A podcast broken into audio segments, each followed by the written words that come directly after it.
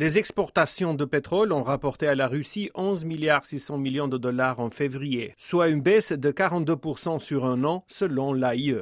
Pourtant, le niveau des exportations de brut n'a pas baissé. La Russie continue d'exporter par voie maritime autant de pétrole qu'avant les sanctions occidentales. Le brut, qui avant les sanctions était destiné aux pays occidentaux, se dirige presque exclusivement vers les pays asiatiques avec des rabais, notamment vers l'Inde et la Chine. L'or noir russe représentait en février environ 40% des importations indiennes et 20% des importations chinoises. Cette perte de revenus correspond au scénario voulu par les pays du G7, l'Australie et l'Union européenne.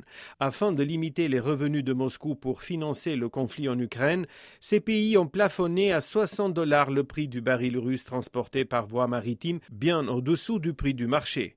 Toutefois, ce prix reste quand même plus élevé que le coût de production du pétrole en Russie. Le but est de permettre à Moscou de continuer à vendre son brut et à éviter ainsi le risque de pénurie sur le marché mondial avec pour conséquence une flambée des cours. La question que pose l'Agence internationale de l'énergie est de savoir comment la Russie va répondre à la hausse de la demande mondiale cette année.